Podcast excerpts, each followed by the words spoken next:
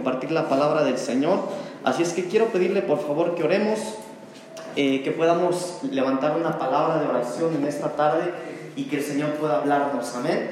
Yo creo que todos vinimos hoy aquí a alabar al Señor, a glorificar al Señor, pero también eh, venimos a oír su voz, ¿verdad? Usted quiere que el Señor le hable. Bueno, yo también, hermanos. Ese es el anhelo de mi corazón. Así es que vamos a quebrantar nuestro corazón hoy y pedirle al Señor que Él habla nuestras vidas. Amén. Cierre sus ojitos así como está. Si quiere ponerse de pie o sentado, no se preocupe. Oremos. Papito lindo, gracias Señor en esta tarde por tu presencia en este lugar. Nos rendimos, Señor amado, delante de ti en esta tarde, Señor. Lo hemos hecho a través de nuestra alabanza y de nuestra adoración, Señor. Cada uno de tus hijos y de tus hijas aquí, Señor, en este lugar han venido, Señor, porque ellos tienen fe, Señor. Ellos tienen la seguridad de que tú estarías con nosotros, papito lindo. Y tu palabra dice, Señor, que cuando dos o tres se congregan en tu nombre, ahí estás tú, Señor. Y hoy yo puedo estar seguro que tú estás en medio de nosotros, Señor. Yo quiero pedirte, por favor, en el nombre de Jesús, que me habilites, Señor, como siervo tuyo, Señor, para compartir tu palabra en esta tarde a tu pueblo y al que al finalizar este servicio, Señor, tú hayas sido completamente alabado y glorificado, Señor. Prepara la tierra, papito lindo, que esta palabra no caiga a tierra, Señor, sino que quede en cada uno de los corazones. En el nombre de Jesús, esa es nuestra petición, Padre Celestial. Amén y amén. Gracias, papito lindo. Gloria a Dios. Tomen su asiento, hermanos amados, por favor. Qué gozo es estar en la casa del Señor. Sabe que esto para nosotros es un privilegio, hermanos. Es un privilegio el poder eh, tener esta libertad de estar en la casa del Señor. Eh, bendito Dios, ¿verdad? Yo quisiera aprovechar el tiempo, hermanos, porque hay mucho que yo quisiera compartir con usted. Y quiero empezar, hermanos amados, hablando un poquito acerca de lo que compartimos en este lugar la semana pasada. ¿Se acuerdan de qué predicamos, hermanos? Le ayudo tantito. ¿Cómo se llamó el tema, hermanos? ¿Cómo se llamó el tema? Las fiestas del arrepentimiento, ¿se acuerdan? Y hablamos, hermanos amados, que en estos últimos tiempos, a la luz de la palabra, así como Juan el Bautista era el mensajero que venía a preparar la venida del Señor, en estos últimos tiempos iba a haber un mensajero, iba a haber un mensaje que el Señor enviaría a, a la tierra, hermanos. Y el mensajero era el libro de Malaquías, ¿verdad? Que eso significa el libro de Malaquías, que es el último libro del Antiguo Testamento. Y hablábamos, reflexionábamos un, un poquito, hermanos, que Malaquías solo tiene cuatro libros y que lo, perdón, cuatro capítulos, y que en los primeros tres capítulos es todo un proceso de reprensión, es un llamado a la santidad, es un llamado a la corrección, y dentro de estos tres capítulos de Malaquías, hermanos amados, el Señor toca varios puntos. Y reflexionábamos que Malaquías era lo último que se escribió para el pueblo de Israel. Y el pueblo de Israel para nosotros, o el pueblo de Israel en el Antiguo Testamento, es la sombra de lo que somos nosotros como el pueblo del Señor. Así es que el último mensaje iba a ser un mensaje de arrepentimiento. ¿Arrepentimiento de qué, hermanos? Bueno, el libro de Malaquías en sus primeros tres capítulos habla de varias cosas. Por ejemplo, hermanos amados, eh, habla de... Eh, bueno, los jóvenes estudiaron el libro de Malaquías, si no me equivoco, esta semana, ¿verdad? ¿De qué hablan los primeros tres capítulos, jóvenes? Ayúdenme. De dar una buena ofrenda, ¿verdad? Era una reprensión y decía el Señor en los primeros tres capítulos, en una parte decía, ¿acaso ustedes van y ofrecen esto que no sirve a su príncipe o a su rey? Y si yo soy yo Señor, ¿dónde está mi honra como Señor? Venía una reflexión en donde también le decía, es que ustedes me han robado, dice el Señor en Malaquías también. Y todavía tienen el descaro de preguntar, ¿y en qué te hemos robado? Y el Señor dice, en vuestros diezmos y en vuestras ofrendas. Pero también el libro de Malaquías, hermano, al final del capítulo 3 dice algo bien interesante, que estaría ese llamado, esa, ese mensaje de reprensión en los primeros tres capítulos, es porque se iba a evidenciar quién realmente le iba a servir y quién no le iba a servir. Es decir, quién realmente era cristiano y quién no lo es. ¿Quién dice ser cristiano pero no lo es? Y eso es lo que estamos viviendo ahora, hermano. Mire, aquí es donde se ve quién tiene fe. Porque miedo lo tenemos todos, hermanos. Todos tienen miedo. La sociedad está llena de miedo, pero se necesita alguien diferente, que aún con miedo, bueno, yo también tengo miedo, pero yo conozco a un Dios. Que sé y estoy seguro que nada se mueve bajo la tierra si no lo permite Él. porque todo está bajo su control. Entonces es aquí en donde se evidencia quién tiene fe y quién no, quién cree en el Señor y quién no, y quién dice que cree y no cree. Entonces a eso se refiere eh, hasta el tercer capítulo del libro de Malaquías, pero llegamos al cuarto capítulo de Malaquías y nos encontramos que todo esto estaba sucediendo porque el escritor de Malaquías dice, porque vendrá un tiempo, vendrá un día que es el día grande y terrible de Jehová es decir, que se aproximaba algo feo, hermanos, se aproximaba algo fuerte. Y por tal razón el mensaje era un mensaje de corrección, de reprensión. Pero también el libro de Malaquías en el capítulo 4 decía, pero hay un pequeño grupo, pero a ustedes, los que temen al Señor, para ustedes no va a ser así. Para ustedes en medio de la oscuridad va a salir la luz. Ahí empieza, ¿verdad? Bueno, eso hablamos la semana pasada y hoy yo quisiera compartir un tema con usted al cual titulé Los enemigos de la cebada. ¿Cómo se llama el tema? Los enemigos de la cebada. Los enemigos de la cebada. Y ahorita va a entender por qué le titulé así, hermanos amados. Eh, yo quiero decirle que también la semana pasada hablamos y terminamos, porque el tema de la semana pasada era las fiestas del arrepentimiento. Y hablábamos que en el Evangelio de Lucas hay tres fiestas, ¿verdad? Está la fiesta del Padre, la fiesta del Hijo y la fiesta del Espíritu Santo. Eso ya lo enseñamos la semana pasada, así es que no voy a hablar mucho de eso, pero ¿se acuerda que cuando hablamos de la, fiesta del Espíritu Santo, no era alguien que estaba perdido en la, afuera o a lo lejos como el Hijo pródigo, ni tampoco estaba perdido a lo lejos como la oveja perdida, sino era alguien que estaba perdido en casa como la moneda, ¿se acuerdan? Y eso fue lo que ministramos al último del domingo pasado. Oramos por todos los que pudieran estar perdidos dentro de la casa. Pero quiero decirle algo, hermanos amados, así como esa moneda fue encontrada, aquellos que no son encontrados estando en la casa, escúcheme bien con atención, por favor, aquellos que estando dentro de la casa siguen perdidos y no son restaurados y no, y no hay fiesta por medio del Señor por haber sido hallados en la casa, esos pueden ser enemigos de la cebada. Pueden ser enemigos de la cebada. Ahora, ¿qué quiero decir con cebada, hermanos? Le voy a dar un poquito del fundamento antes de que entremos a, la palabra, ¿sale? Quiero decirle, hermanos amados, quiero hablar un poquito acerca del arrepentimiento, del tema del arrepentimiento. En la sombra de las cosechas en el Antiguo Testamento, cuando nosotros estudiamos el Antiguo Testamento nos damos cuenta que cuando se habla de cosecha había distintos tipos de cosechas. Lo primero que se recogía, hermanos amados, eran las primicias. Lo segundo que se recogía era, eh, déjeme leer esto que tengo aquí, hermanos amados. Lo primero que se recogía eran las primicias. Lo segundo que se recogieran las cosechas, hermanos. Y lo tercero o lo último era el rebusco. Y, y las primicias, hermano, era elegir lo primero de mi fruto y llevarlo al Señor. Lo segundo era lo que yo cosechaba para mí, para mi uso personal, para mí, para mi familia, para mi sustento. Pero al último, cuando leemos el Antiguo Testamento, eh, nos damos cuenta que la gente, que los, eh, los que sembraban sus tierras no recogían todo, sino que recogían lo de en medio y dejaban los surcos de las orillas. Y esos surcos los dejaban a propósito y a eso se le llama rebusco, porque eso era lo que ellos dejaban para las viudas, para los pobres, para todo aquel que no tuviera que comer. Entonces, mire, ahorita me va a entender por qué le estoy hablando de todo esto. Pero entonces, las cosechas, hermanos amados, estaban en tres. Las primicias, las cosechas y los rebuscos, ¿verdad? Esto tiene una sombra ahorita en lo que nosotros hacemos. Por ejemplo, en las finanzas. Las finanzas que usted recibe por trabajar, hermano, por hacer lo que se dedica, lo tenemos que, tenemos que aprender a dividirlo en tres. Número uno, en el diezmo, porque estos son las primicias. Y después del diezmo, que son las primicias, hermano, viene el resto de tu salario, porque el Señor solo te pide el 10%, no te pide más. Entonces, ahí están las primicias, en el diezmo. Después, en el resto de tu salario, eso es para tu uso personal y para los tuyos. Pero también la Biblia habla del rebusco en cuanto a las finanzas y es una pequeña parte, eso ya lo decides tú. Es una pequeña porción que tú tienes que preparar para bendecir a aquellos que necesitan. Hay gente, por ejemplo, que dice, bueno, yo tengo que diezmar 200 pesos, pero voy a dar 150 y 50 se lo voy a dar al hermano, al hermano o a mi vecino que creo que no tiene mucho dinero. Bueno, eso aunque es bueno, es incorrecto ante los ojos del Señor. Porque si sus diezmos son 200 y usted da 199, no está diezmando. no está diezmando, hermano.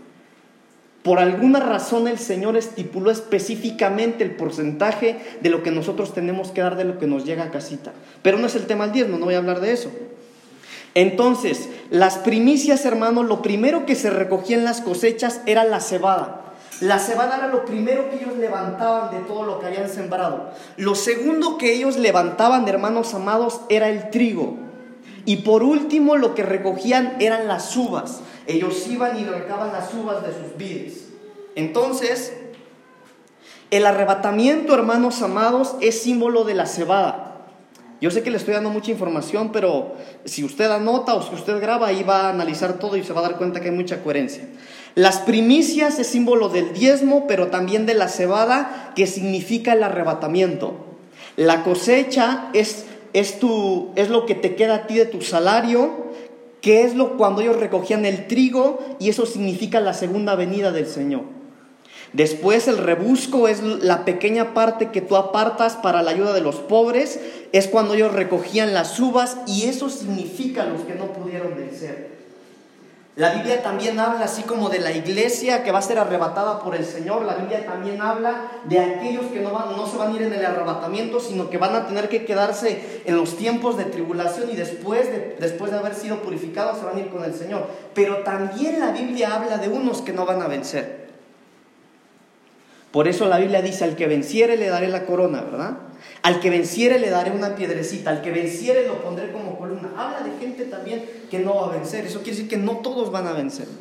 Entonces, con esto poquita información o mucha información que le di, quiero decirle algo, hermanos. La cebada es símbolo del arrebatamiento. La cebada es símbolo de las primicias. Y ustedes y yo estamos sentaditos acá porque queremos ser arrebatados por el Señor. ¿Cuántos quieren ser arrebatados por el Señor? Porque si usted no quiere ser arrebatado por el Señor, hermano, no hay razón alguna para estar aquí. Yo anhelo profundamente en mi corazón irme con el Señor, que el Señor venga y nos halle dignos de ser arrebatados por Él. Entonces, si nosotros queremos ser del grupo de los, del arrebatamiento, del grupo de la cebada, ¿cómo se llama el tema? Le dije. Los enemigos de la cebada. Entonces, en estos tiempos del arrebatamiento también va a haber enemigos, va a haber cosas, va a haber situaciones. Escuche, va a haber personas que van a ser enemigos de la cebada. Situaciones, atmósferas, espíritus y gente que se va a oponer a que ustedes y yo podamos ser arrebatados por el Señor. Y de eso quiero hablar hoy. Los enemigos de la cebada. Eh, Quiero que abra su Biblia, por favor, en el libro de, segundo libro de Samuel, capítulo 14. Segunda de Samuel, capítulo 14, versículos 24 en adelante, voy a leer. Segundo de Samuel 14, del 24 en adelante. Segundo de Samuel 14, capítulo 14, versículos 24 al 30 más o menos. Vamos a leer esa parte y después me voy a ir a segunda de Samuel también en el capítulo 15 del 2 al 6. Y quiero que hablemos, hermanos amados, de los enemigos de la cebada porque eso es algo necesario. ¿Sabe que esto es un tema de verdad que profundamente yo lo oré en mi corazón para darlo en la congregación porque es un poquito fuerte, hermanos? Y cuando le digo fuerte, no crea que va a salir regañado y usted va a salir edificado de este lugar hoy, hermano. Amén. Entonces, pero mire lo que dice la palabra del Señor. El versículo 24 de segunda de Samuel 14. Si no lo tiene, ahí está en la pantalla, hermano. Dice el 24, mas el rey dijo, váyase a su casa y no vea mi rostro. Y volvió Absalón a su casa y no vio el rostro del rey. Y no había en todo Israel ninguno tan, tan alabado por su hermosura como Absalón. Desde la planta de su pie hasta su coronilla no había en él defecto cuando se cortaba el cabello, lo cual hacía al fin de cada año, pues le causaba molestia y por eso se lo cortaba, pesaba el cabello de su cabeza 200 ciclos de peso real.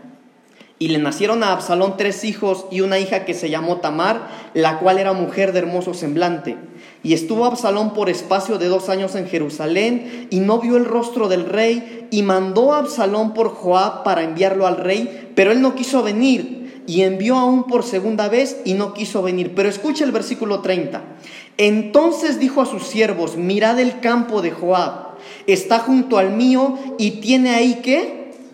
Y tiene ahí cebada, id y prendedle fuego. Y los siervos de Absalón prendieron fuego al campo. Entonces, ¿el primer enemigo de la cebada quién es? Absalón. Ahora, segunda de Samuel capítulo 15 del 2 al 6 dice lo siguiente. El siguiente capítulo, versículos de 2 al 6.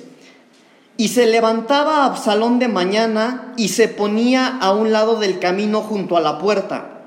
Y a cualquiera que tenía pleito y venía al rey a juicio, Absalón le llamaba y le decía, ¿de qué ciudad eres? Y él respondía, tu siervo es de una de las tribus de Israel. Entonces Absalón le decía, mira tus palabras son, mira tus palabras son buenas y justas, mas no tienes quien te oiga de parte del rey. Y decía Absalón, ¿quién me pusiera por juez en la tierra para que viniesen a mí todos los que tienen pleito o negocio, que yo les haría justicia? Y aconteció que cuando alguno se acercaba para inclinarse a él, él extendía la mano y lo tomaba y lo besaba. De esta manera hacía con todos los israelitas que venían al rey a juicio, y así robaba Absalón el corazón de los de Israel. ¿Cómo se llama el tema, hermano? ¿Cuántos son cebada aquí? ¿Sí? Tome actitud de cebada hoy. Si usted se quiere ir con Cristo, si usted quiere ser arrebatado por el Señor, usted es cebada. Usted no es trigo, usted no es... No, no, no, usted es cebada. Nosotros somos de los que nos estamos guardando para irnos arrebatados por el Señor. Y qué triste sería, hermanos amados, que después de... Mire, porque uno se abstiene de cosas, hermano. Pudiendo estar en otro lugar, usted hoy decidió estar aquí. Porque queremos, buscamos el rostro del Señor. Deseamos con todo nuestro corazón, hermanos, verle a Él cara a cara y ser arrebatados por el Señor. Pero hay enemigos. Hay enemigos de la cebada. Y el primero era este hombre de Absalón. Entonces, hermanos amados, quiero empezar a hablar acerca del espíritu de Absalón. ¿Se acuerdan cuando hablamos del espíritu de Jezabel? ¿Cuántos se acuerdan? ¿Sí? Hablábamos que el espíritu de Jezabel iba a ser algo que en los últimos tiempos se iba a poner y iba a hacer todo, absolutamente todo para robarte tu viña. ¿Se acuerdan, verdad? Bueno, esto es algo similar. Y el espíritu de Absalón, hermanos amados, eh, ¿quién era Absalón? ¿Quién me ayuda? ¿Quién de ustedes sabe quién era Absalón? Hijo de David. ¿Quién era David? ¿Qué era David? ¿Qué posición tenía David? Entonces, ¿qué era Absalón? Rey era su papá. Era príncipe. Pero escuche esto, hermanos amados. El espíritu de Absalón es algo que va a ser oposición para la semana. Va a ser algo que se va a estar oponiendo para que usted y yo podamos ser arrebatados por el Señor.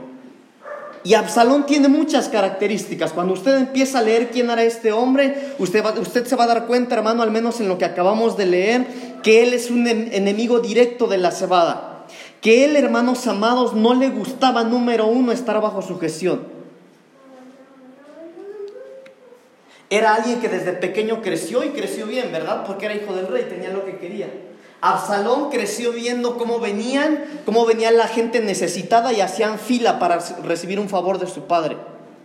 Absalón no tenía esa necesidad. Absalón creció viendo, hermanos amados, cómo la gente con problemas, con aflicción venía, tenía que postrarse y esperar su turno hasta que el rey respondiera a su necesidad. Pero ese no era el caso de Absalón. Tal vez eso ocasionó a que él no supiera vivir bajo autoridad pero Dios tuvo que tratar con él. ¿Alguien sabe cómo murió Absalón?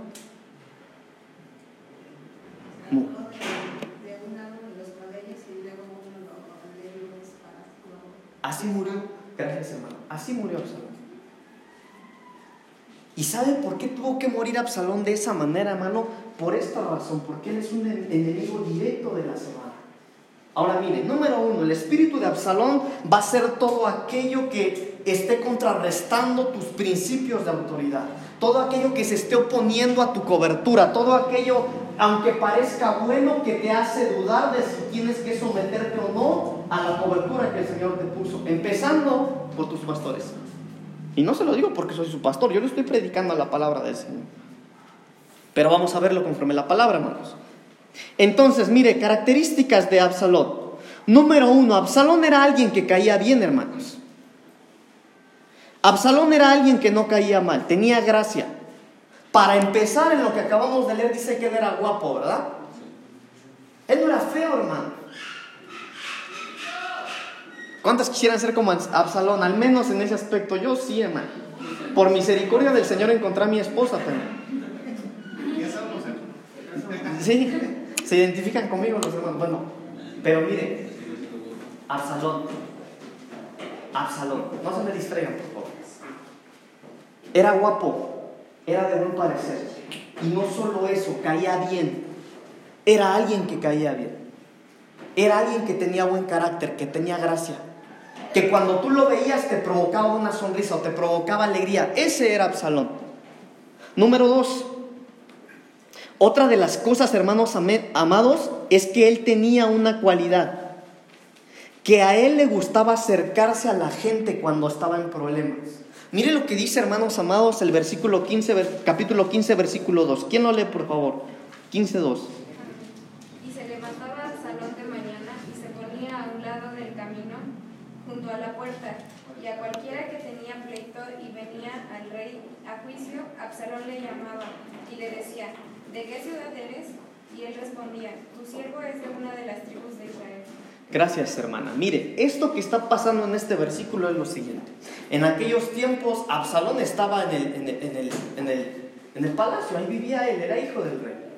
Pero en aquellos tiempos la gente con necesidad y la gente que tenía problemas legales, ellos tenían que ir y hacer una fila para que, que fueran presentados o ante los jueces o ante el rey y que el rey o los jueces pudieran tomar su caso. Y la Biblia dice, hermanos, que Absalón todos los días iba y se paraba en la puerta a ver a toda esa gente que llegaba a formarse.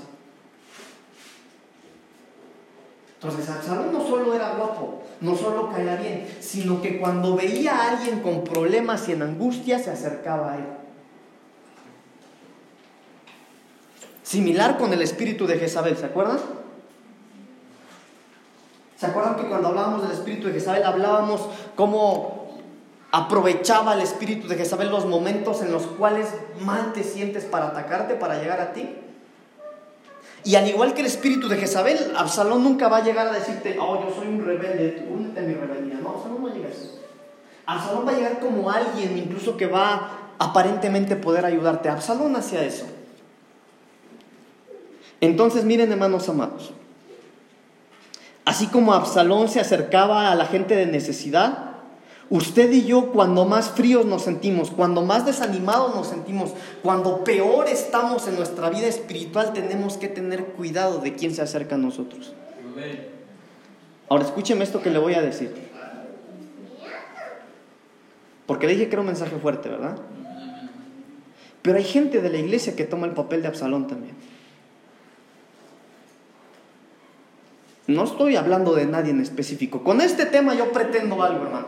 Sí, que salgamos edificados hoy de la casa del Señor, pero que analicemos y que reflexionemos si yo no tengo alguna de esas cualidades o características de Absalón. Si las tengo, gracias a Dios, ¿verdad? Para empezar lo guapo. Pero si tengo las cualidades, yo tengo el debido res. Mire, tengo que tener cuidado de no hacer lo que hacía Absalón. Porque hermano, no es malo caerle bien a la gente. No es malo estar guapo. Me imagino. Pues no es malo, ¿verdad? Así como Absalón. No es malo caerle bien a la gente. No es malo acercarse a la gente que tiene problemas y necesidades para ayudarle. ¿Eso usted lo ve malo? No. Y habemos cristianos, hermanos, que tenemos esas cualidades. Entonces, no estoy diciendo que eso sea malo, pero si usted tiene cualidades de Absalón, usted tiene que tener cuidado porque a usted le sería más fácil ser un, enemigo de la cebada. Mire. Capítulo 14, versículo 24. ¿Qué dice ahí? Por favor, hermanos.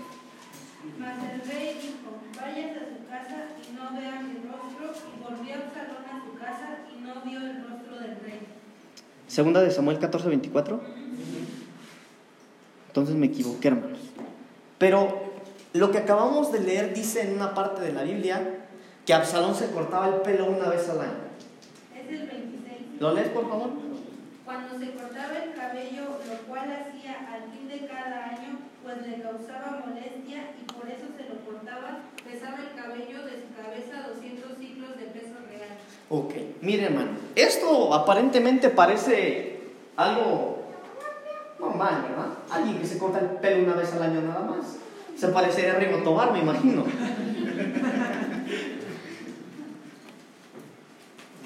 Pero lo que no dice aquí la Biblia, hermano, que yo estuve investigando es que él hacía un show cuando se cortaba el pelo. Mire,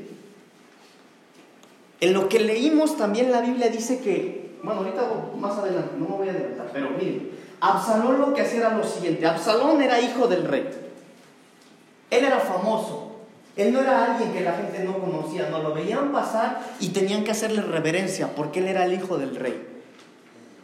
Y él una vez al año, solo una vez al año se cortaba el pelo. Y cuando él se cortaba el pelo, hermanos, no sé si en ese tiempo existiría eso, pero la voz empezaba a correr. La voz empezaba a correr. Mira, tal día Absalón se va a cortar el pelo. Y se juntaba todo el pueblo porque Absalón se iba a cortar el pelo. Y él hacía un show. Ahorita me va a entender por qué le digo esto. Pero otra de las características de Absalón es que Absalón llama la atención. Absalón hace ruido. Absalón no es alguien que pasa desapercibido, no. Absalón es alguien que hace show, que es bueno en algo, es alguien que llama la atención, es alguien que cuando algo va a hacer la gente le presta atención. Tiene algo, hermanos amados, y para nosotros ese algo se le pueden llamar talentos y se le pueden llamar dones. Entonces, escúcheme esto, por favor, que le voy a decir. Porque es serio. El hecho de tener talentos y tener dones no significa que esa persona sea madura espiritualmente. Hay gente que tiene talentos y que tiene dones, pero son inmaduros. Hay gente que puede tener talentos, hermano, y hablo de, mire, hay gente que puede tener dones. Los talentos, hermano, es, es el ser bueno en algo, ¿verdad? Pero los dones, hermano, es aquellos que tienen espiritualmente un don del Señor para abrir los cielos y para hacer milagros y señales. Esos son los dones. Y hay gente que puede tener talentos y dones, pero puede ser una persona inmadura. Por alguna razón el Señor dijo, por sus frutos los van a conocer. Yo en alguna ocasión escribí un artículo, hermano, se los he comentado aquí, y yo hablaba acerca de los ministros que tienen dones. Y el tener dones no significa que sea súper espiritual, porque eso es un regalo de Dios.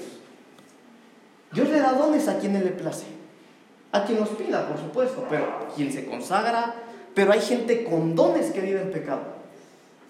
Hay gente que está ministrando con dones, hermano, pero en la oscuridad, cuando nadie los ve, hermano, están peor que un pecador. Entonces, grábese esto. El hecho de tener talentos o dones no quiere decir que seas consagrado, no quiere decir que tú seas maduro espiritualmente. Podemos predicar bien, podemos cantar bien, podemos ministrar bien, podemos orar por enfermos y que sanen, podemos liberar a cautivos. Eso no quiere decir que, hermanos amados, que somos los superministros ungidos del Señor, porque los dones son regalos nada más. En el artículo que yo escribí acerca de los dones, yo puse de ejemplo un árbol de Navidad. Los árboles de Navidad, hermanos, se ven más bonitos que un ciruelo, que un chabacano, que un durazno, aunque aquellos tienen frutos, pero este se ve mejor. Porque este tiene lucecitas, tiene esferas, tiene regalitos. Sí, está adornado. Pero ¿cuál es su fruto? Y por eso Jesús dijo, hermanos, por sus frutos los van a conocer. Entonces, hermanos amados, así como hay, así como este Absalón tenía que hacer un show o le gustaba hacer un show, hermano, hay gente en los últimos tiempos que querrá y que hará show que puede engañar a los llamados del Señor que puede engañar a los que somos cebada, aquellos que tenemos que ser arrebatados, puede que seamos engañados. Y de eso habla Mateo 24. Mateo 24 dice que en los últimos tiempos el corazón de muchos se enfriaría, pero que muchos también serían engañados. Y cuando habla de que muchos serían engañados, no habla de los de allá, afuera, dice que muchos de los escogidos serían engañados. Entonces no es que bonito prediques, no es que bonito me salgan las cosas. No es, hermanos amados, mire, gracias a Dios nosotros no somos una iglesia así. Pero hay iglesias, hermanos, que se quedan vacías cuando hay un concierto de música cristiana cerca. porque se van al concierto. Dejaron a su pastor, dejaron a los ministros de alabanza, porque se fueron al concierto. Se fueron a seguir a los absalones, hermano, que hacen show.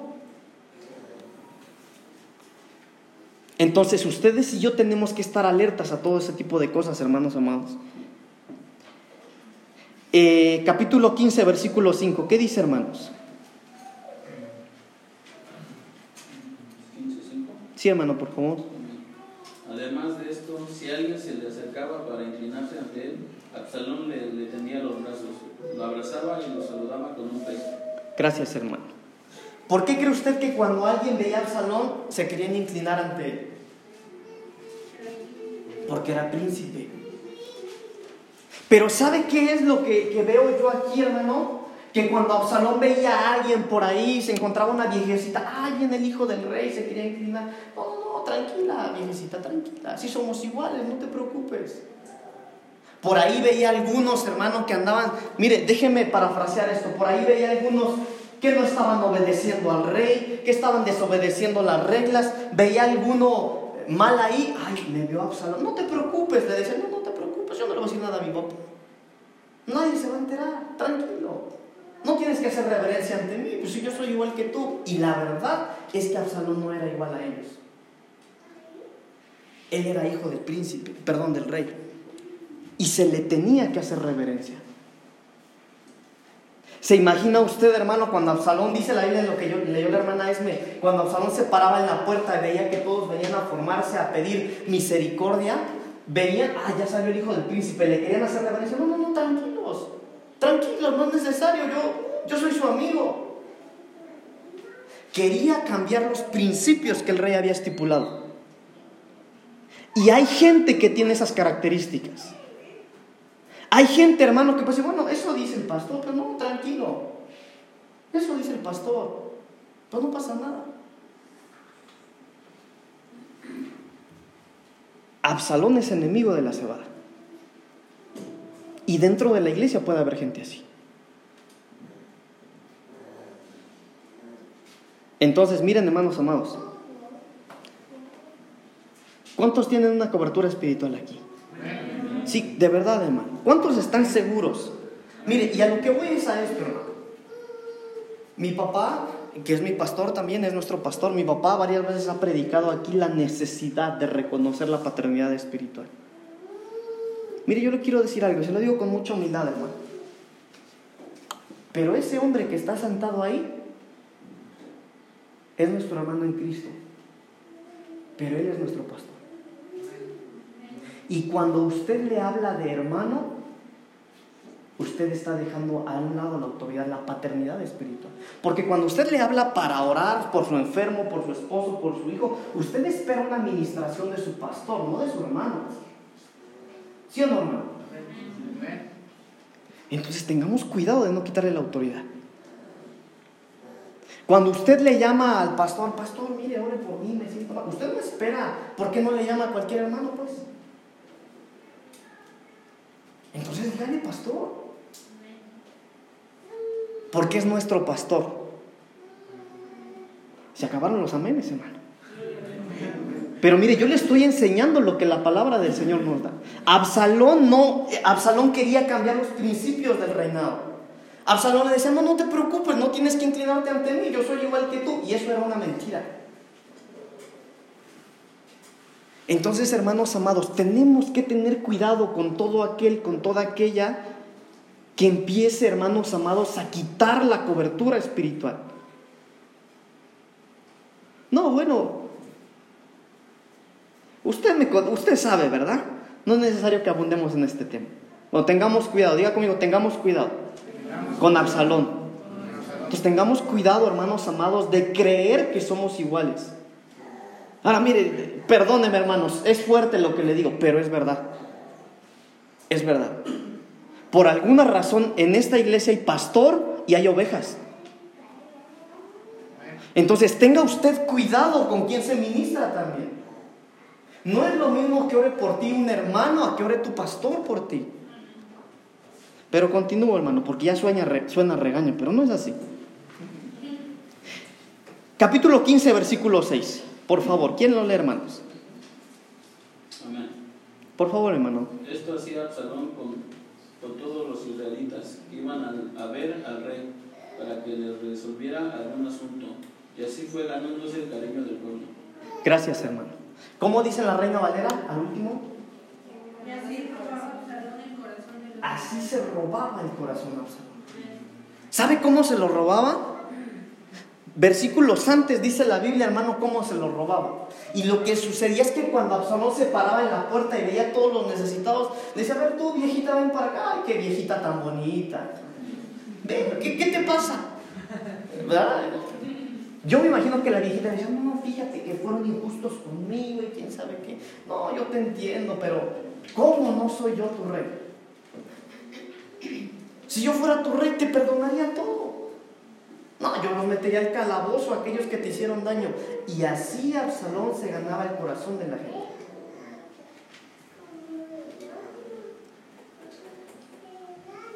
¿Cuántos en esta semana vieron gente que no había venido a la iglesia hace ocho días para atrás? ¿Cuántos, hermano? ¿Sí? ¿Les dijeron que vinieran a la iglesia? Porque esa fue la indicación. Gloria a Dios por los que hicieron y los que no. No será, hermano, que como Absalón, ah, no te preocupes, hermano, sí, no, no vayas. Y así Absalón se ganaba el corazón de la gente. Entonces, hermanos, tenemos que tener cuidado con Absalón, con el espíritu de Absalón. Cuidado con aquel que te palmea en la espalda, hermano, hermana. Mire, hermano, yo, yo quiero ser transparente con usted, porque yo le amo, hermano. Hermana, yo le amo. Y yo espero en el Señor, hermanos amados. Mire, yo, mi papá y yo somos los que le va a dar la cara al Señor cuando Él venga a pedir cuentas de esta congregación. Y yo quiero tener cara para decirle, papito, se los dije. Pero hermano, ya no estamos en el tiempo de jugar a ser cristianos. Ya no, hermano. Tenemos que ser cristianos de verdad. ¿Sabe que lo que hablábamos la semana pasada, hermano? La reprensión de Malaquías, yo la tuve que suavizar, hermanos. La suavicé. Pero los jóvenes saben de lo que hablo porque ellos lo leyeron. ¿Sabe cómo les hablaba Malaquías, hermano? ¿Y de qué manera tuvo que hablar Malaquías? Porque era el último mensaje para que la iglesia fuera una iglesia de verdad. No, una iglesia de juego, hermanos, no. Y la realidad es que el Señor va a venir y va a venir a arrebatar a aquellos que se están guardando en santidad. No por aquellos que vienen cuando quieren, no por aquellos hermanos que, ah, bueno, yo sé que podría hacer las cosas mejor, pero así está bien. Porque una de las cosas de Malaquías es que el Señor pide las cosas con excelencia, hermanos. Entonces, hermano, tenemos que ser gente de excelencia. ¿De qué nos serviría, hermano, ser muchos si, si ni cristianos somos? No, hermano, mejor poquitos, pero bonitos. Aleluya.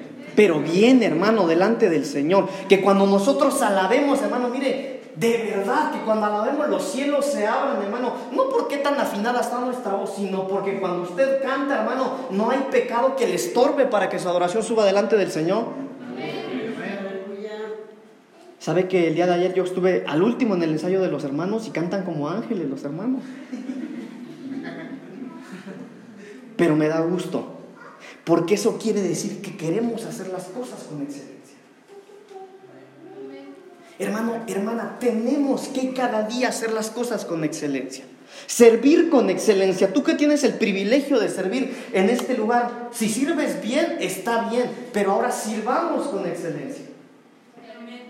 Hermano, hagamos el aseo con excelencia. Si te toca dirigir la alabanza, dirige con excelencia, predica con excelencia. Hermano, seamos allá afuera cristianos con excelencia. Que ese es el llamado del Señor para estos últimos tiempos. Entonces, Absalón se ganaba el corazón de la gente, se robaba el corazón de la gente. Cuando veía a alguien desanimado, ah, ya se desanimó el hermano. ¿Cómo estás, hermano? Y le palmeaba la espalda. No, hermano, fíjate que me siento mal. Y, y curiosamente, hermano, mire, le voy a poner un ejemplo. Pura revelación del Señor. Ya en unos meses estamos todos congregados acá. Qué bueno que viniste, hermana. Te dejamos de ver tanto tiempo. Qué bueno que estás acá. Sí, hermano, fíjate que nadie me visitó, ni el pastor me visitó. Nadie se acordó de mí, ni una llamada me hicieron. Solamente mi hermano Absalón me fue a visitar. Pura revelación, ¿verdad? Cuidado con Absalón. Cuidado. Porque Absalón nunca se te va a presentar enfrente de yo soy Absalón y quiero que te unas a mi rebeldía. No, Absalón no es así. Entonces, mire, hermano, seamos, seamos honestos, seamos sinceros. Tengamos cuidado con los absalones que hay en casa. Y tengamos cuidado nosotros de no ser un absalón. Mire, hermano, finalmente, finalmente suceda lo que suceda en la iglesia y se haga lo que se haga, es responsabilidad pastoral. El, el Señor le pedirá cuentas a los pastores de esta congregación. No es problema suyo. Pero si su pastor dice que se haga algo, hágalo. Porque las ovejas oyen la voz de su pastor. Ahora, ojo, ojo, escuche esto. Hermano, ¿David tenía razón o no para matar a Saúl cuando pudo hacerlo? Claro que tenía razón. ¿Y lo hizo? ¿Por qué? Porque él no era un Absalón. Porque él no podía, dijo, ¿quién soy yo? Dios me libre para tocar el ungido del Señor. Absalones. No le estoy diciendo a ustedes, estoy hablando de Absalones, hermano. ¿Verdad? Tengamos cuidado, hermanos. Tengamos cuidado. ¿Sabe qué, hermano amado? Ahorita como nunca antes, ahorita necesitamos ser una iglesia unida. Mire, esto que está pasando no es más lo que el Señor nos había dicho. La última vez que me tocó predicar a mí acá, cuando cerramos la iglesia, yo le dije, hermanos, cuando abramos muchos no van a venir. Y está pasando, está pasando.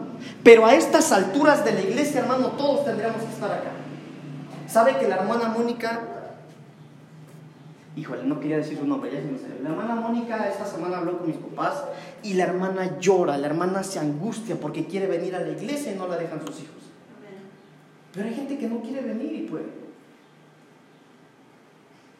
Y no está mal. Simplemente que ya se enfriaron. Ya se enfriaron.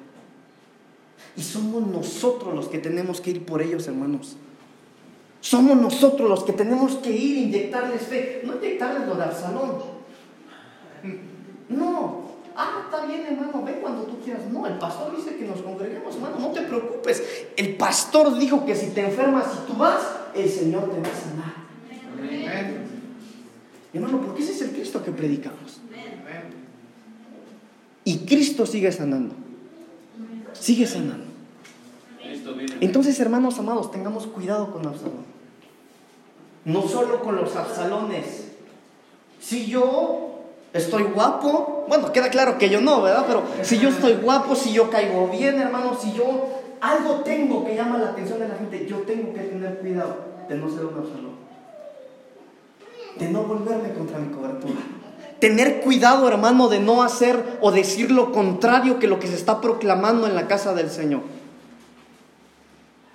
Entonces tengamos cuidado, hermanos amados. Pero ¿cómo fue el ataque de Absalón? Ya llevo 34 minutos. ¿Cómo fue el ataque de Absalón, hermanos? En lo que leímos, hermanos, dice que Absalón mandó a quemar la cebada. Entonces, el ataque de Absalón fue por medio del fuego, ¿verdad? ¿Y qué dice la palabra de Dios del fuego? Proverbios capítulo 6, versículos 27 al 29. Proverbios 6, 27 al 29. Si no lo tiene, ahí va a estar en la pantalla. Dice la palabra del Señor, Proverbios 6, 27 al 29. ¿Tomará el hombre fuego en su seno sin que sus vestidos ardan? ¿Andará el hombre sobre brasas sin que sus pies se quemen? Así es el que, se, el que se llega a la mujer de su prójimo, no quedará impune ninguno que la tocare. Entonces, cuando la Biblia habla de fuego, hermanos amados, cuando la Biblia habla que Absalón va a ser el primer enemigo de la cebada y que el ataque que Absalón va a lanzar, hermano, número uno, el ataque de fuego quiere decir que va a ser en el, área sexual. La sexualidad. Todo lo inmoral sexual. Aquí está hablando específicamente del adulterio, pero está hablando de todo lo que es inmoral en la sexualidad. Hermano, mire, dejemos de, de escandalizarnos un poco. Está pasando hoy en día en la sociedad y en las iglesias cristianas como esta, hermano. ¿Sabe que la sexualidad se ha desatado de una manera impresionante, hermano? Impresionante. Ahora es muy común. Mire, yo estuve estudiando un poquito. Le voy a dar unas estadísticas, hermano, que me sorprendí. Me voy a saltar un poquito. En México, estadísticas de nuestro país, en México el 85% de los niños de 10 años han visto pornografía. El 85% de los niños en nuestro país ya han visto pornografía a los 10 años. Y se está haciendo normal. Otra estadística, El 70% de los jóvenes mexicanos, el 70% de los jóvenes entre 15 a 19 años tienen una vida sexual activa. No solo tienen su primera vez, ya tienen una vida sexual activa. Escuche esto. un gran porcentaje de los niños de 12 a 13 años tienen su primera relación sexual. En el nivel secundaria. Cuando entran a la secundaria, ahí, hermano, empieza la actividad sexual de los niños. Y digo niños porque esos son, son niños todavía. Hermano, el ataque de, este eh, Absalón, número uno, va a ser en esa área. Pero hermano, yo, yo no soy adúltero ni fornicario, pero miren, no solo es fornicar y adulterar. Mire hermano, deseos sexuales. Aparte de los deseos sexuales, pensamientos sexuales, imaginaciones sexuales, la pornografía, la masturbación. Y lamentablemente, hermanos, lamentablemente todo eso ha estado metiéndose en las congregaciones. Le voy a contar algo, hermanos. No, no se lo cuento, mejor no se lo cuento. Pero hermanos, tenemos que tener cuidado que eso no llegue a nosotros. Mire, ahora es muy común. Yo he estado, un día aconsejé a una muchacha, llevaba cinco noviazgos y con los cinco ya se había acostado.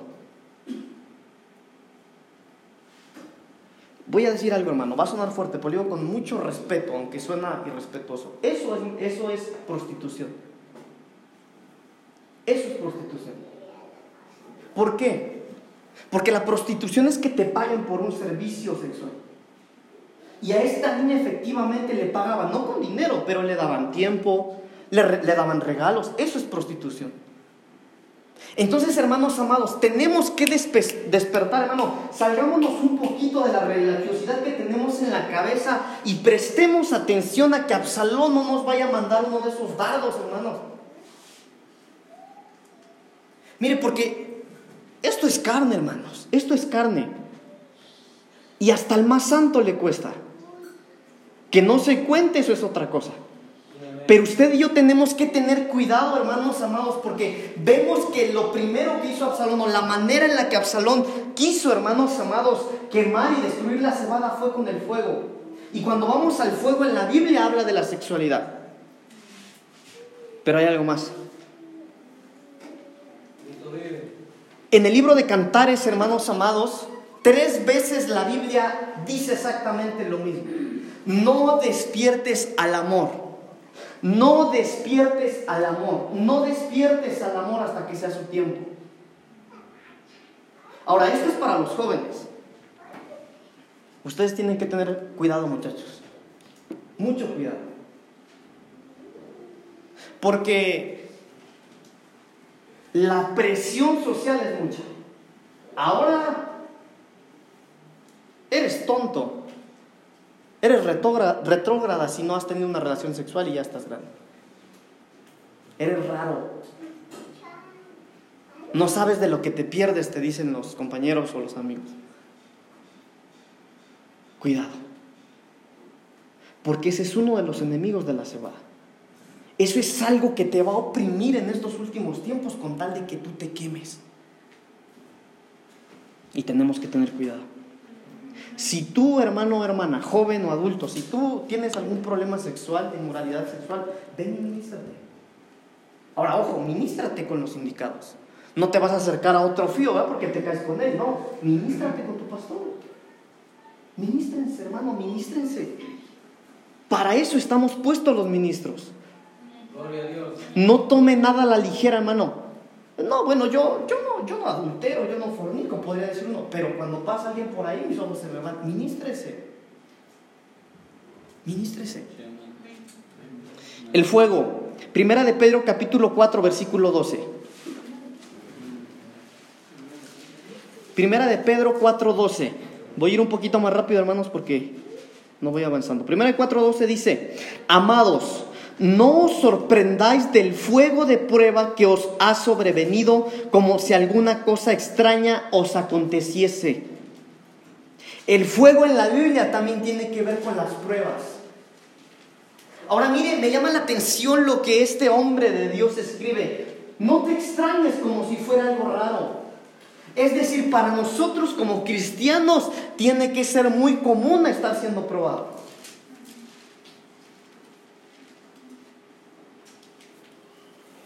Hermanos, hay iglesias para todos, hay iglesias para todo tipo de gente, pero esta es una iglesia donde se nos ha enseñado que mientras tú seas un hijo de Dios siempre vas a tener pruebas. Mire, que hay iglesias que prometen prosperidad y que todo le va a salir bien, sí, sí hay, pero esta no es una de ellas. Porque sería mentirle. Acá, hermano, hemos aprendido a través de la palabra del Señor que en los últimos tiempos, hermano, sería difícil para nosotros sobrevivir. Y por eso el apóstol Pedro dice acá, no te extrañes cuando estés pasando el fuego de la prueba como si fuera algo extraño para ti, porque va a ser muy común. Pero hay algo más. Miren lo que dicen, hermanos amados, la palabra del Señor en 1 de Corintios capítulo 10 versículo 13. 1 de Corintios 10 13. No os ha sobrevenido, dice la palabra del Señor, ninguna tentación que no sea humana, pero fiel es Dios que no os dejará ser tentados más de lo que podéis resistir, sino que dará también juntamente con la tentación la salida para que la puedas soportar.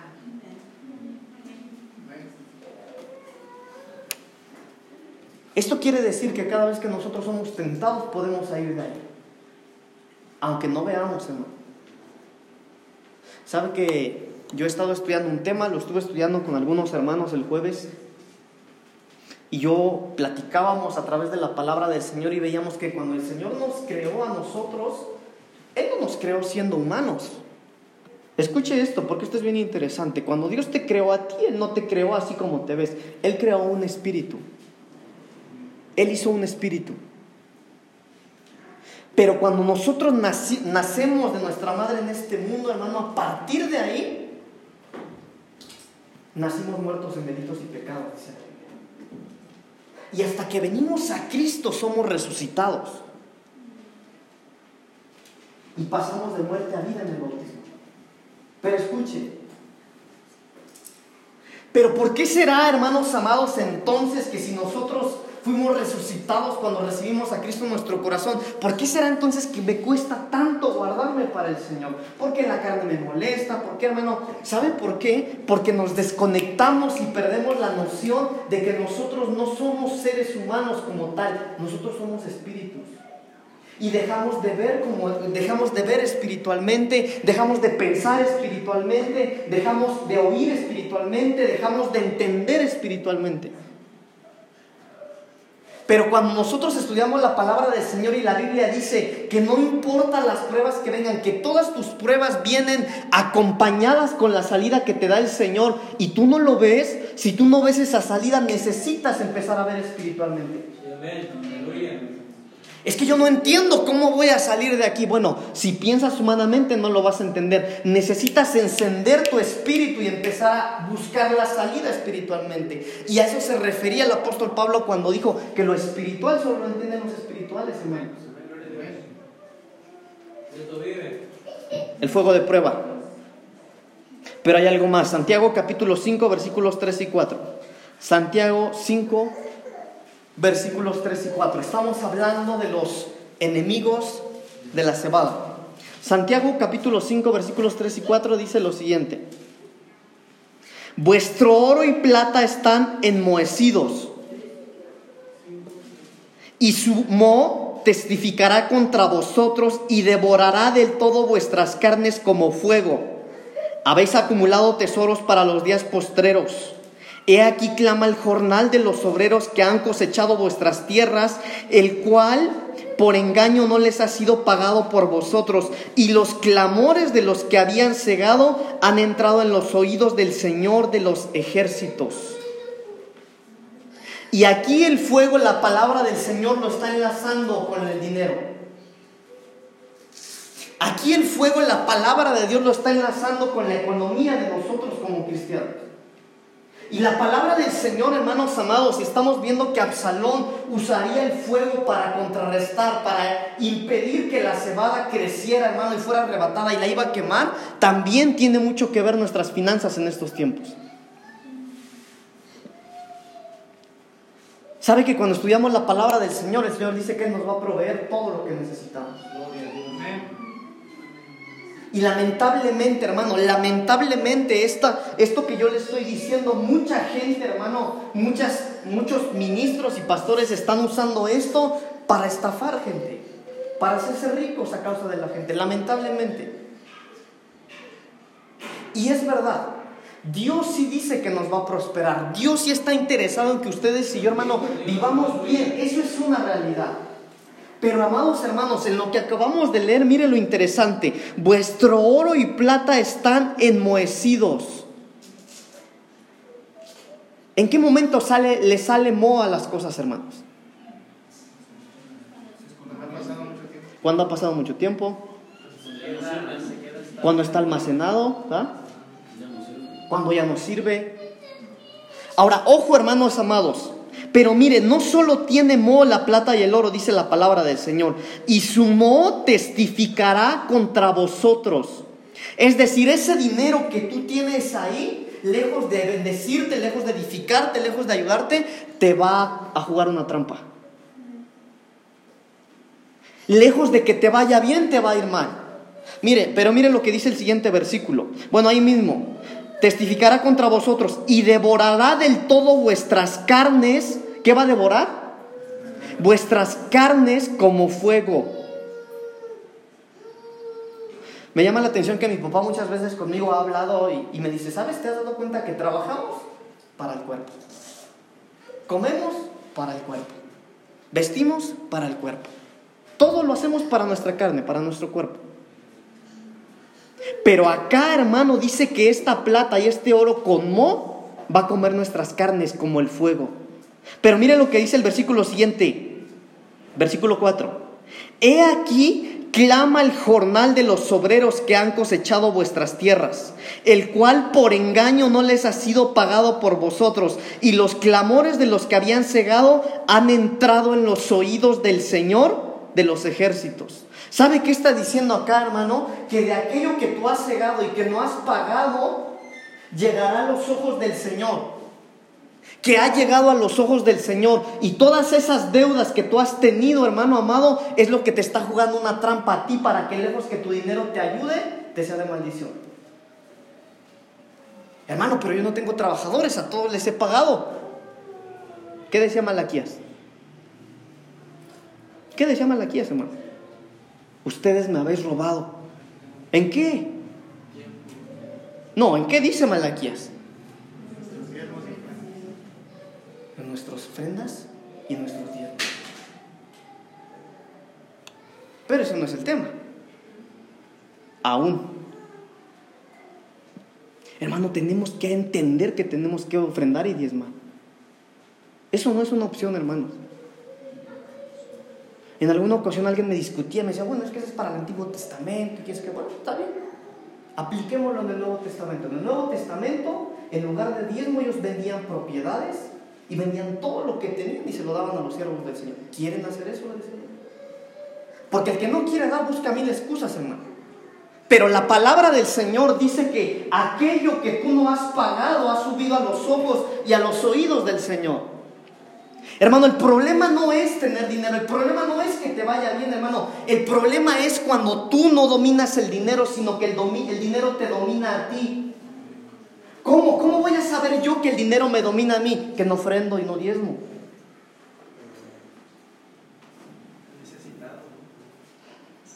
Sí, lo que hablamos hace ratito.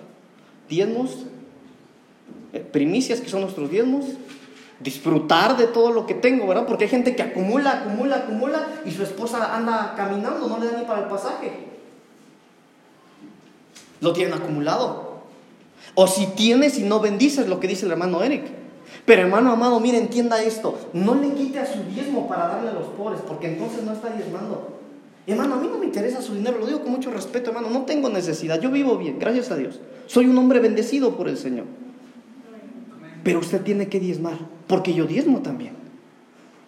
Eso dice la palabra del Señor. Y el fuego, hermanos amados, es simbolismo también en los últimos tiempos del dinero. Y si usted no ofrenda y no diezma, hermano, puede que entonces sea cebada que está quemándose. Porque tú no dominas a tu dinero, sino que tu dinero te puede dominar a ti.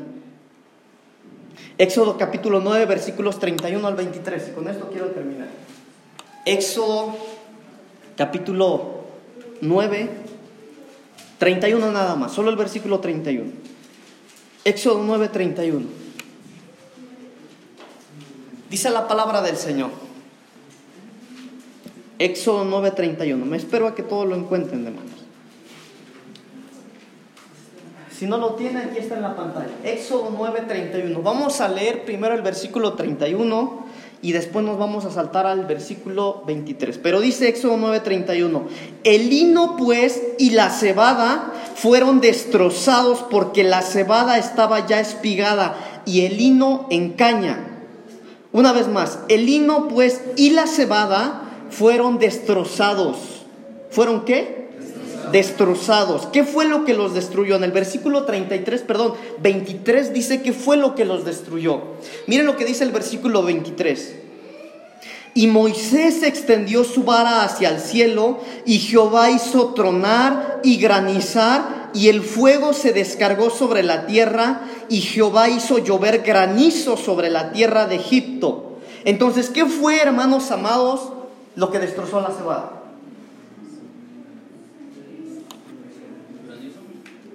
El granizo. El granizo. El granizo destrozó la cebada. Ahora, ¿qué es el granizo, hermanos? Ayúdenme. ¿Qué es el granizo? Hielo. Ahora, mire, hermano, esto es bien interesante. El hielo tiene mucho que ver porque la palabra del Señor, cuando hablamos del hielo, estamos hablando de la frialdad. Y la palabra del Señor, yo les mencionaba hace un rato, hermanos, que la Biblia es bien clara y dice que en los últimos tiempos muchos se enfriarían. Muchos se enfriarían. Ahora escuche esto, hermano amado, muchos de esta congregación están así. Muchos el granizo ya los derribó. A muchos hermanos amados el granizo, mire, parece que los podaron porque están fríos. Excusas, muchas excusas para no venir a la iglesia.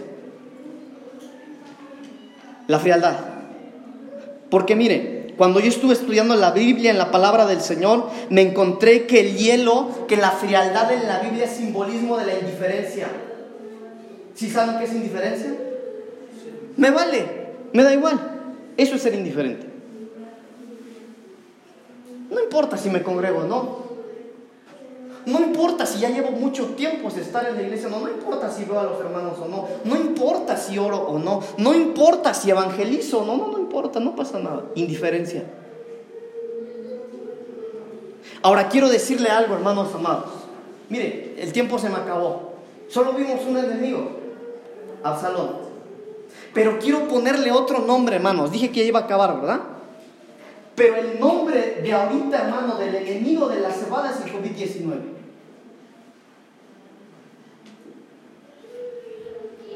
Porque este virus, hermano, está cerrando iglesias. Este virus está cerrando iglesias. Este virus está tirando gente. Este virus está acabando con ministerios, con gente que, que realmente buscaba al Señor con todo su corazón. No, hoy no, hoy, hoy ya no, hermano. Enemigos de la cebada. Ahora yo quiero terminar, hermano. Quiero que terminamos orando, pero yo quiero hacer un llamado. Yo quiero que oremos juntos, hermano. Mire, hermano, de verdad se lo pido. Yo se lo digo, hermano, con un corazón quebrantado, hermanos. Cuando yo estaba orando y estudiando esta palabra del Señor, a mí me dolía porque Porque a uno como ministro le duele, hermano, ver cómo está la congregación. Pero yo creo, yo sigo creyendo, que Cristo viene y que viene pronto. Y que viene por aquellos que nos esforzamos, por aquellos que nos guardamos. Pero ¿cómo estás hoy? ¿Cómo estás hoy, hermana? ¿Vienes angustiado? ¿Vienes cansado? Hermano, tal vez hay alguien aquí que dice, bueno, yo ni quería venir, pero vine. Vine porque sé que tengo que ir, pero no, ganas no tenía. No tenía ganas. No será, hermano, que el granizo ya pasó y arrasó contigo, pero no te preocupes. Llegaste al lugar indicado. Presentémonos delante del Señor confiadamente. Mira, hermano, yo no pretendo que usted sienta bonito hoy. No, yo pretendo que usted pueda reflexionar con la palabra y que digamos, bueno, abro mis ojos. Tal vez Absalón estaba haciendo algo para que interrumpir que, el Señor que yo me fuera con el Señor. Y tú estás hoy aquí en la casa del Señor. Y si tú estás aquí, hermano, es porque al Señor le plació que, que tú vinieras hoy a este lugar. Pónganse de pie, por favor.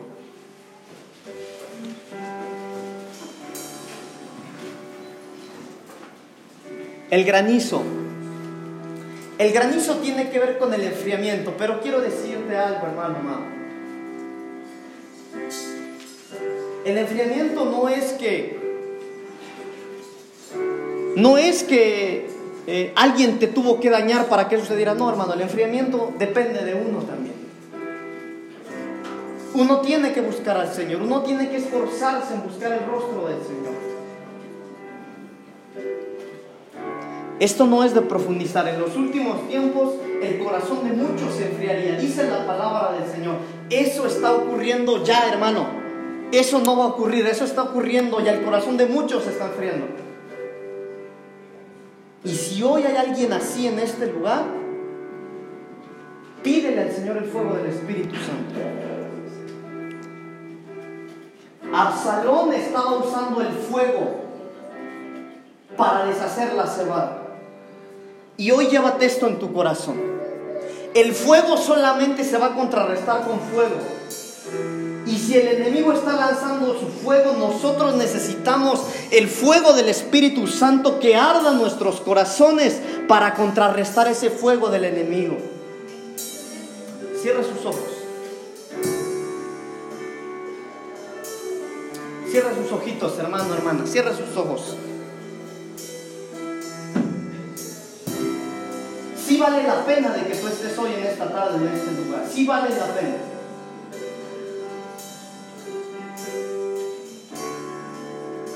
Pon sincero tu corazón, hermano y hermana. Pon sincero tu corazón. El Espíritu Santo va a empezar a moverse, va a empezar a pasearse ahí entre las sillas. Pero sé sincero con Él. Si tienes que pedir perdón, pide perdón. Si tienes que ponerte a cuentas con Él, ponte a cuentas con Él. Olvídate de quién eres, olvídate de lo que ya viviste, olvídate de dónde estabas hace 5 o 10 años. No, vive tu presente. Aquí estás tú y aquí está el Señor. Y hoy el enemigo del, el, el plan del enemigo ha sido evidenciado, hermano.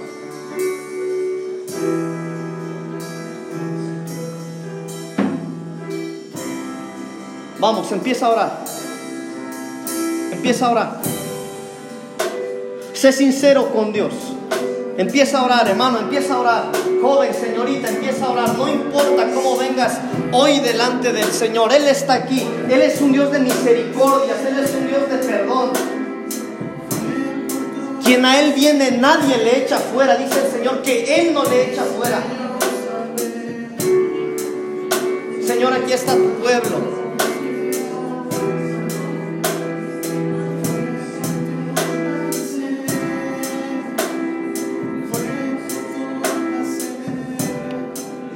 Vamos, habla con el Señor.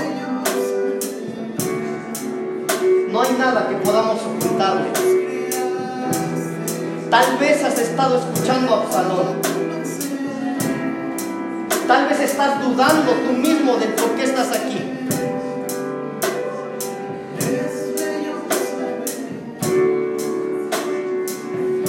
Señor, aquí está tu pueblo en esta tarde, papito lindo. Aquí están tus hijos, aquí están tus hijas.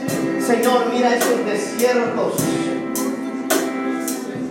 Señor, mira esos desiertos, Padre, en esta tarde. Señor, conforme tu palabra, papito lindo, ahora en el nombre de Jesús, empieza, Señor, a obedecer los desiertos, Señor. Ahora en el nombre de Jesús.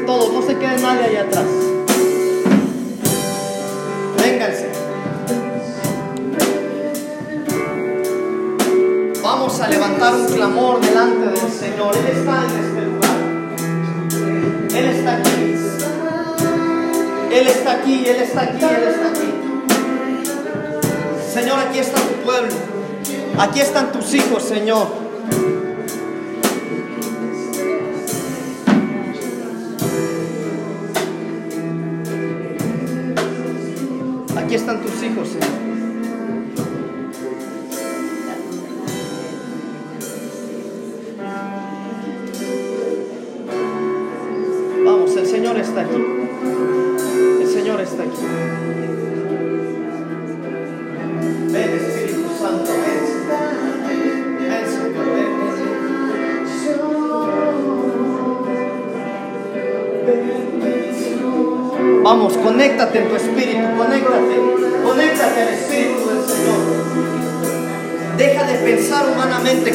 en tu espíritu. Aquí está el Señor. Aquí está el Señor. Él va a saciar tu sequedad. Él te va a saciar hoy. Él va a obedecer tus desiertos. Padre, ahora en el nombre de Jesús.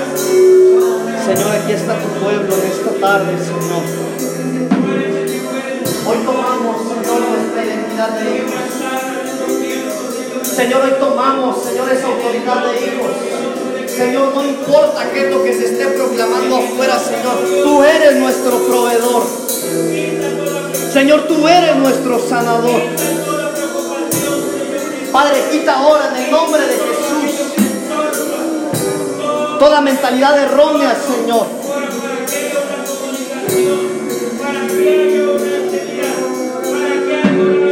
Señor, queremos vivir con excelencia para ti. Queremos servir con excelencia para ti, Señor.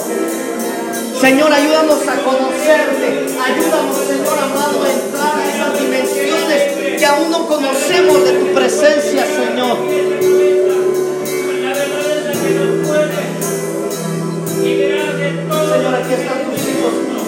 Hoy nos rendimos a ti, Señor. Hoy nos rendimos a ti, Señor. Rendimos lo que somos, rendimos lo que sabemos. Señor, una vez más te reconocemos como nuestro Señor, te reconocemos como nuestro Salvador. Papito lindo, somos esa gente que ir por aquellos, Señor, que no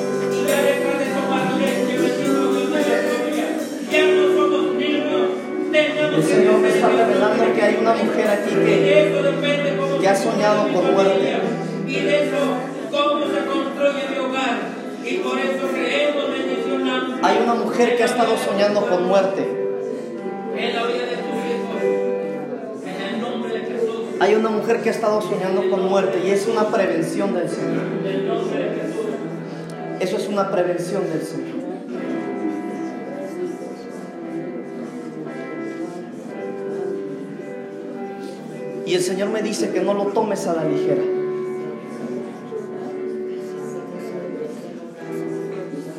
Sabes que todos necesitamos ahora, hermanos, jóvenes, hermanos, hermanas, todos necesitamos ahora más que nunca buscar al Señor con todo nuestro corazón.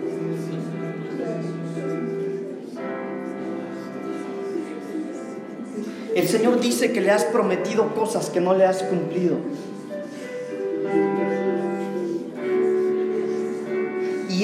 Está acarreándote a la muerte. La muerte tiene derechos legales por las promesas que tú le has estado haciendo y no has estado cumpliéndole al Señor. Y eso es peligroso. Necesitamos volvernos con todo nuestro corazón al Señor.